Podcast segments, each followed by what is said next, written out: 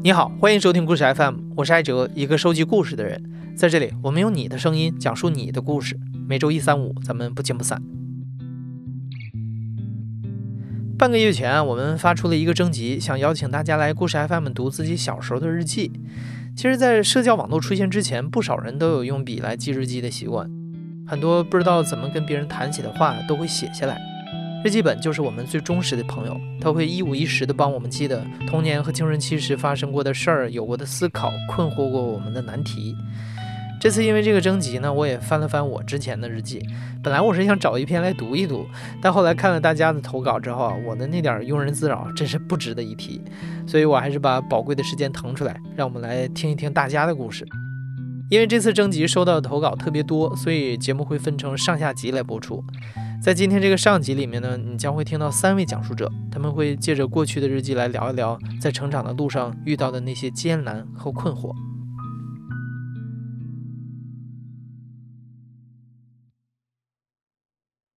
我叫 Cordelia，出生在北京，今年三十岁整，现在在多伦多，是一个图书馆技术人员。这是我自己写给自己的一封信。亲爱的小叶子，你好吗？我现在很不好。回家的路上，我把书包扔到了河里。今天在学校又被同学欺负了。下了课间操，三个女同学把我围了起来，因为早上妈妈嘱咐我给老师带药。他们就责骂我拍老师的马屁。其他的同学因为做了同样的事情，没有一个人帮助我。我一个人哭了很久，老师也不肯帮我，说学习不好，没有资格哭。今天的听写我也拿了零分，妈妈肯定要打死我了。叶子，你现在好吗？你可不可以告诉我？在你长大后的世界里，还有人欺负你吗？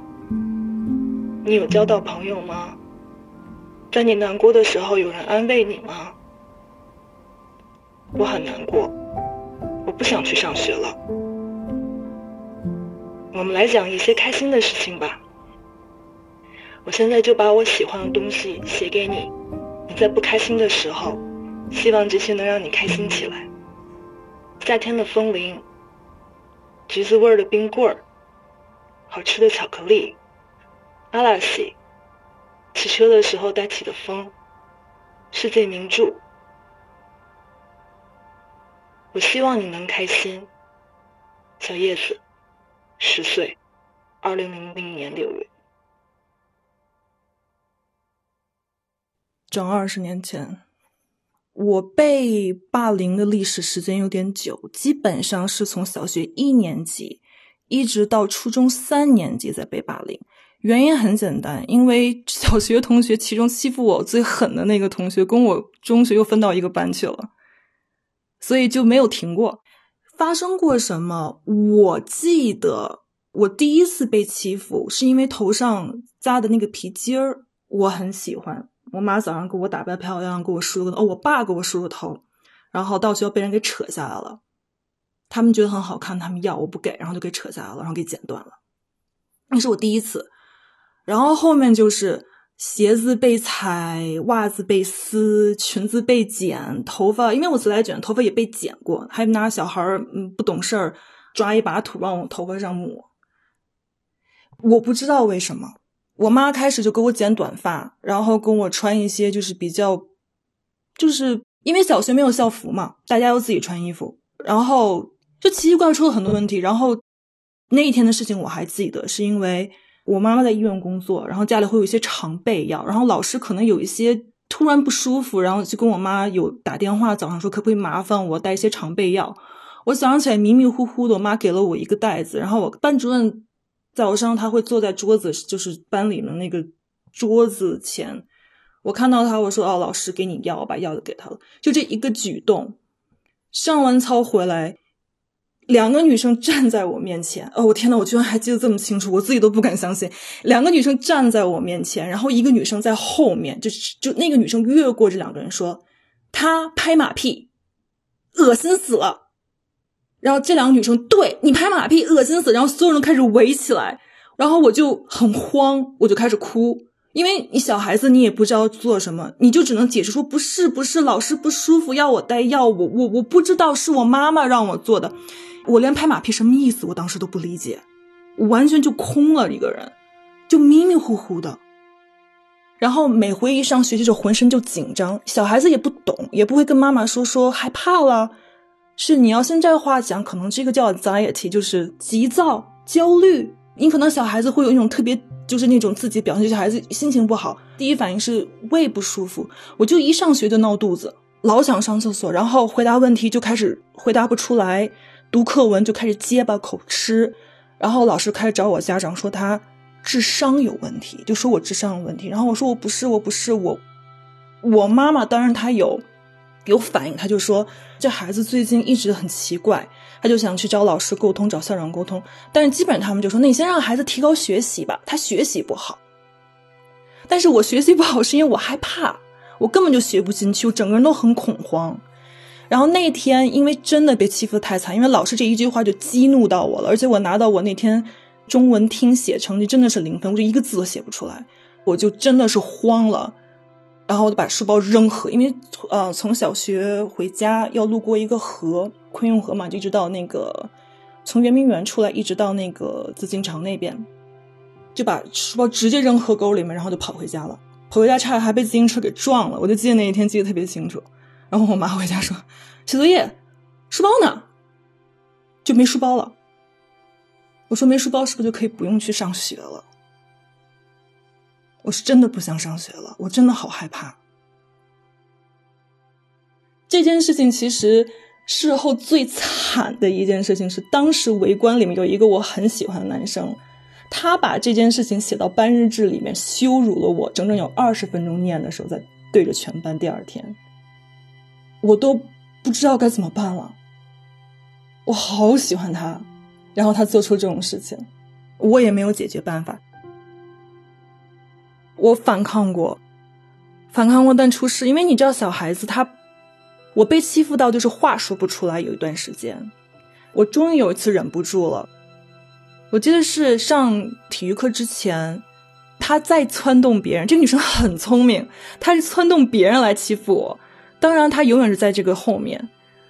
我受不了了，我把一个椅子拿了起来。孩子嘛，说不出来话，只能用武力，只能用身体。把那椅子狠狠的摔在地上了，然后完蛋了，他们说我疯了，我被送回家了，我又被请家长了。他们会经常让一些人，比如说我跟突然一下跟班里每一个哪一个同学突然开始说话了，大概每回都是第二周开始，这个人就会跟我说：“我不能跟你做朋友了，你太麻烦了。”或者是他们谁来欺负我了？我印象中有一次，我哭，难受，受不了了，我有跪在地上求我妈妈给我转学。我妈说转不了，我说为什么？是这样，这个学校离我家步行十五分钟，其他的学校要家长骑车送，路程是二十分钟。我爸我妈，尤其是我妈，她一直在医院工作，二十四小时。我爸偶尔不会在北京，没有人可以接送我，那没办法，那就不能转学。我妈非常忙，她是一个急诊室的外科护士，她能为我做的就是去学校跟老师说，老师说我没有看到证据，你女儿有问题，你们让她学习成绩好了再说吧。然后学成永远就不好。我学习不好就可以被欺负吗？我不懂，我真的不懂。我被欺负这么久，到了初中，这个人就这个这两个女生背后的这个人，他又跟我一个班，那事情就更严重。你想，青春期的孩子更有那个那个 passion，那个激情，那个那个心去去去做一些事情，后面做事情就更过分了。当然，到高中就一切都变了。但是真的是到初中就真的是，我现在长这么大，在这边尤其是就是国外这边，啊，要去不停的看心理医生啊，就是你永远就要回到小学那段时间，永远要弹回去，永远要讲回去，然后所有的事情，我现在发生的脑子里面整整个人的走向，都跟那个时候有最直接的联络。大家觉得哦，不可能，我没被欺负过，我没见过人被欺负过，所以这件事情不算。你是你，那肯定是你的问题。所有人第一反应，被强奸的人是强奸被强奸人的错，没有人去指责那个凶手，就跟被欺负人是一样的。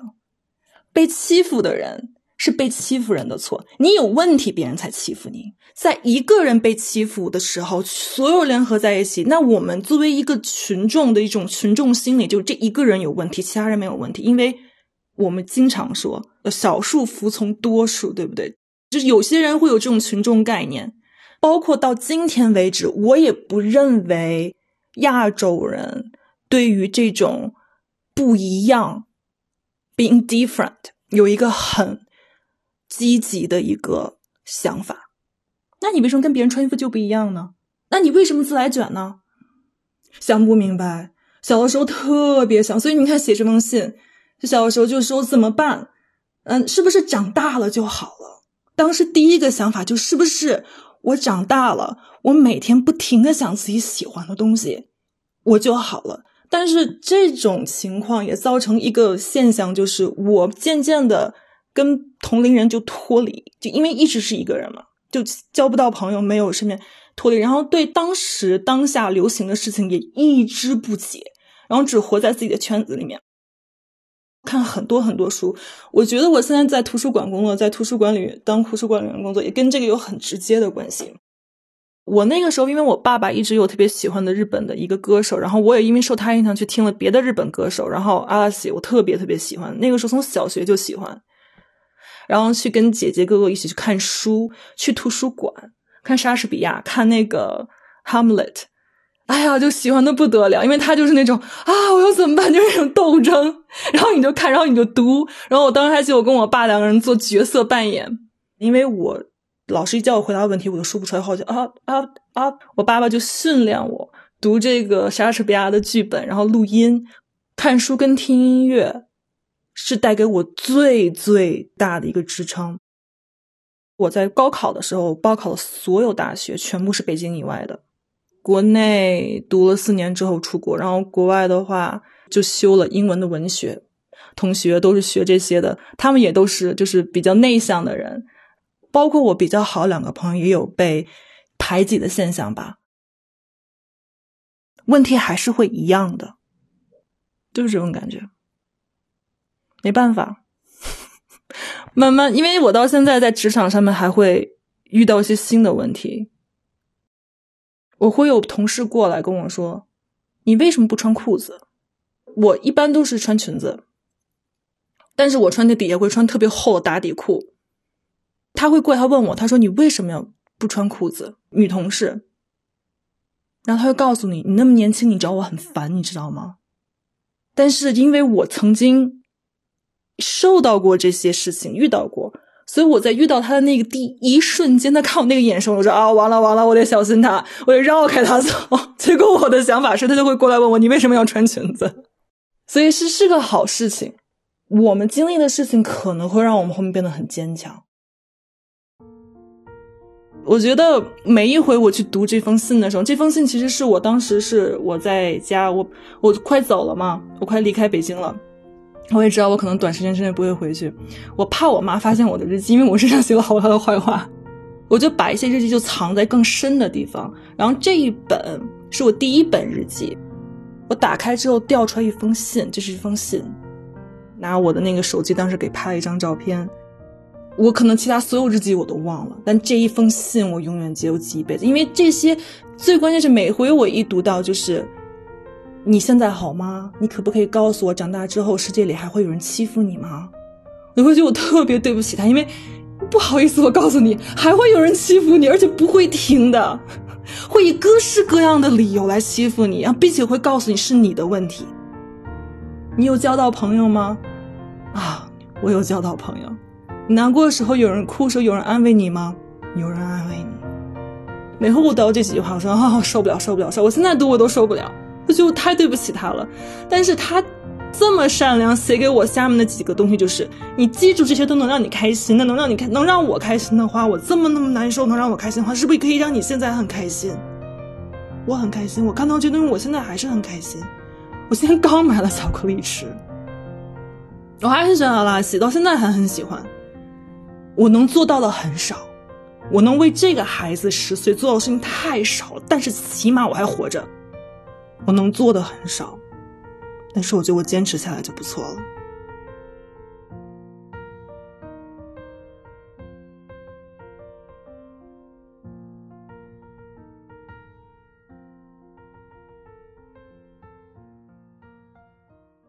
我来自一个北方城市，今年二十八了，然后在国外留学了很多年。我很小的时候是有这种性别认同障碍的。幼儿园里面那个开什么联欢会的时候，新年庆祝的时候，我演的也都是女角儿。然后从那个时候开始，我就觉得我不知道我是什么性别，但好像跟女生更像吧。但是别人都在赶着往前跑，而我落下了，我就会显得特别格格不入，很突兀。我记得当时印象最深的一次是那个时候特别流行纳兰容若，我就买了一本那个纳兰词，然后里边看到那个那句诗叫什么来着？人生若只如初见，当时只道是寻常。然后就觉得和我的某些情愫有了共鸣。就如果当初都一切如常，该多好！我觉得我是反常的，但是又没有人可以倾诉这种反常，因为我的这种所谓正常，在他们眼中才是最大的反常。但这种反常就是我希望的正常啊！然后百感交集之下，就又非常没有出息的哭了。旁边经过了一个女孩。那个时候就男女都开始发育了，然后我也啊慢慢的变成了一个臭直男，这种状态看起来就异常可恶。于是那个女生可能也因为这种可恶吧，就说了非常重的话。她说：“就算你想哭，也起码有林妹妹的脸吧。”当时就觉得，我当时没有气愤，也没有沮丧，只觉得她说的很对，特别对。就那个时候突然感觉到该认命了。然后从那个时候开始，我就抽烟喝酒，除了烫头什么都干。打架打的最重的一次，差一点把一个同学的眼睛打瞎了。从那一天开始，我就暗下决心，那些男生能做到，我也能做到，而且我能做的比他更好。但那个时候的好是很模糊的，我不知道一个男生的责任担当、绅士风度，我都不知道。我只知道我要比他们还讨厌就是了，因为那个时候的男生都很讨厌。于是我就真的很成功的变成了一个很讨厌的男生，但是。那个原本的我是不可能消失的。我常常晚上睡觉的时候就会梦到我在以那个人的形象，就是那个姑娘的形象在活着，但醒来之后是更加深沉的沮丧。后来我就突然想到一个办法，就是我当时看了一本书，叫好像多少个比例来着，就是那个精神分裂症患者的那本书，然后里面有说他有各种人格，每种人格的性别甚至都不同。我在想，如果他能，那我能不能也模仿他呢？于是我就把所有的女性特质打包，然后变成了一个具体的形象，然后我就给这个人起了一个名字叫安若素，就所谓安之若素，就是就这样吧。然后就开始以安若素的角色写文章、写日记。这个日记应该是在高中时候吧，我要是没有记错的话，可能是在十六七岁吧。那我就读这个日记了。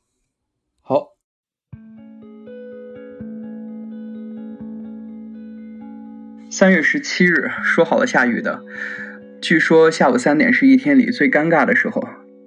当你想要做点什么，似乎已经来不及。若就这样耗费了，又很可惜。若素忘了自己在哪部韩剧里看到这个说法，只记得它很火，很多女孩都在追。她现在拿着笔，很想写下点什么。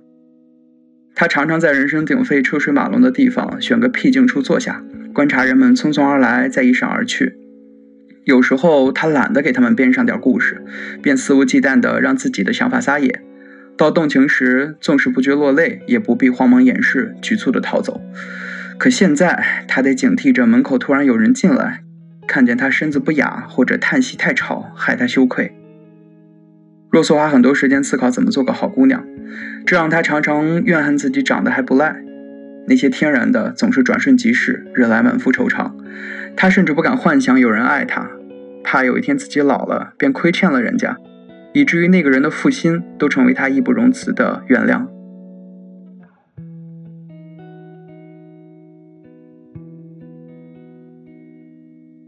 每当我感觉可以一个人悄悄待一会儿、轻松一会儿的时候，我就会把这个安热素叫出来。然后安热素其实是我，而我是安热素的哥哥。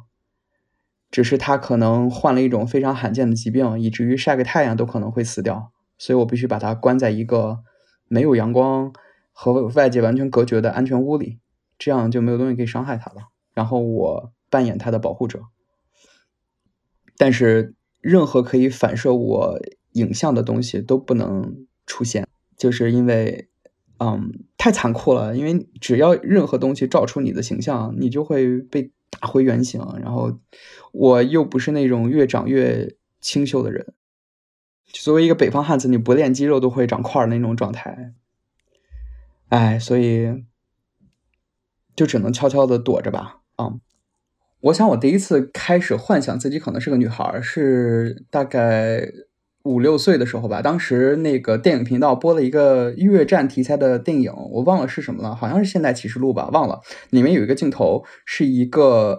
战地记者，一个美国人，然后他在那个飞机上面，然后下面就是炮火连天，然后在在那个战争状态，然后这个女的突然要分娩了，然后就是一堆大兵，然后围着这一个女人，然后在帮助她接生。我觉得当时那简直就是一个荷尔蒙爆炸的场面，然后一堆雄性激素爆炸的人和一个正在爆炸雌性激素的女人在做一件这个迎接一个新生命啊，非常奇妙。我当时就突然觉得，好像有种灵魂代换的感觉。就好像我成为了那个正在分娩的女人，然后从那个时候就开始幻想，如果有一天我也成为了这个女人，然后如果也经历像她一样的事儿，如果也怀孕也生孩子，找了一个我爱的男人在旁边保护我，那种感觉非常好。然后就有了一种习惯吧，以至于看到漂亮姑娘，别的男生的第一个想法就是想和她发生点什么，而我的想法是，靠，这个小妞长得真好看，如果老娘也有这样一套设备就好了。我在国外留学多年，然后身边也接触了一些类似状况的人。我想，可能 LGBTQ 里面就 transgender 是最难搞的。然后我身边有人尝试自杀的，每年都会有很多，还有被家里赶出家门的，即使是在美国也会发生这样的状况。我曾经尝试着跟家人说过这个事儿，就只是说，在国外待了这么久，身边有很多这种奇怪的人，对吧？但其实我觉得这些奇怪的人也没有什么可奇怪的啊，人家想跟什么样的性别的人在一起就在一起呗。我说，就算有如果有一天我也是这样的人，我相信我家人也会支持我的。就这样非常隐晦的提了一嘴，但是可能他们比较敏感吧，然后猜出了一些什么。就说了很狠的话，我想可能这是我这辈子干的最后一件事儿吧。就如果有一天，他们都，嗯，他们都驾鹤西游了，我就，如果那个时候我的身体还扛得住，我就去。反正现在也没有什么资源，先攒着钱呗。然后如果以后有这个条件了，嗯，我觉得我出生的时候可能不是按照我的意愿。来到这个世界的，但是我死的时候总可以按照我的意愿去死吧。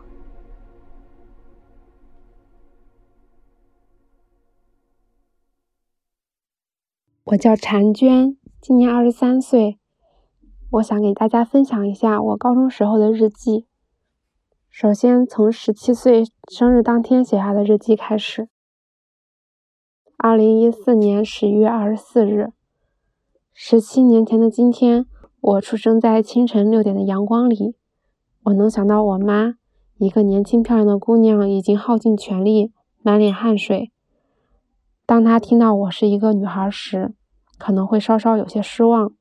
然后，一个并不精致的女孩在北京长大了。我性格活泼开朗，乐于交朋友。当我对这个世界感到力不从心时，就会有一种不可抑制的悲伤。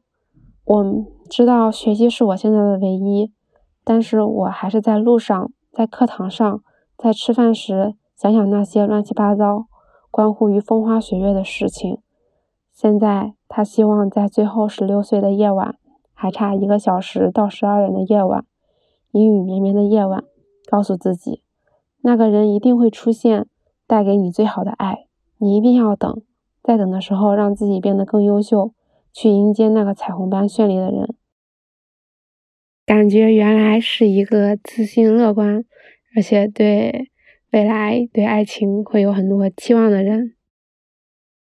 然后变得对自己外貌的质疑，是在升入了高中之后，跟一帮男孩子熟了之后，嗯，我们那帮男孩子感觉他们会攻击我的外貌。我给大家举三个例子吧。第一个例子是我在日记里写的，M 今天又骂我丑，我也不知道为什么，我也不能做什么。但是我觉得我要捍卫我自己的权利，然后我回击：你自己长得丑，还好意思讲我丑？你每照一次镜子就丑一点。这是我最有力度的回击，但是我心里也确实不知道怎么办。这是我第一次质疑自己的外貌。第二件是我们班一个长得比较漂亮的男同学，我们出去上厕所，然后回来在走廊上。经常会遇到他，他每回都会跟我讲一句话：“你的脸怎么那么圆，那么大？”这也是我第一次对脸的大小有了更准确的认知。脸大应该很丑，但是我也不胖，我也苦恼，会自己就先给自己下了一个定义，觉得自己的脸就是比别人的大，但是又不知道怎么怎么去改变这一事实。然后给大家分享第三个例子，也是我们班一个男生，他会跟我说，就是一句俗语，不知道大家知道不知道，讲屁股大好生儿，他就会暗讽我的屁股比较大。我的体重呢是一个正常女生的体重，就是比较健康的那种。对我最致命的一次打击，是在我高二。谈恋爱之后，高二有个男生，他开始接近我，对我特别好，我觉得他是一个非常暖心的人。后来就逐渐在一起了，但是后来还是不合适，然后分了手。他一开始不愿意，后来觉得我们俩确实没什么可能之后，他对我说：“你知道你高一喜欢那个男生为什么不喜欢你吗？”他接着说：“是因为你长得丑。”然后这个电话就挂断了。我当时呆愣着，喘不过来气，缓不过来神，就一直在想他刚刚说的那句话。我对外貌的不自信和对身材的不自信，就是由我们班男生陆陆陆续续传达给我的。让我对自己的五官身材有了质疑，让我觉得自己不漂亮，没有男生喜欢呢，也是因为不漂亮的原因。当时的我的改变的方法之一就是逐渐接触了化妆，给大家念一篇化妆关于化妆的日记。二零一五年三月二十三日，今天早上跟 Q 学习卷发器，回家。烫的时候感觉还不错，有了卷头发的样子，是我一直想要的。画了眼影，涂了睫毛膏和口红，走在路上的时候还有点小忐忑。其实也没有什么太大的变化，就是莫名化了妆，觉得套了一层保护壳，会对自己更有自信一点。然后高考的时候成绩很不理想。与理想的大学失之交臂，去了一所普通的学校。但是幸运的是，在大学里边，我已经完全蜕变成了一个全新的自己。我现在可以说跟高中判若两人。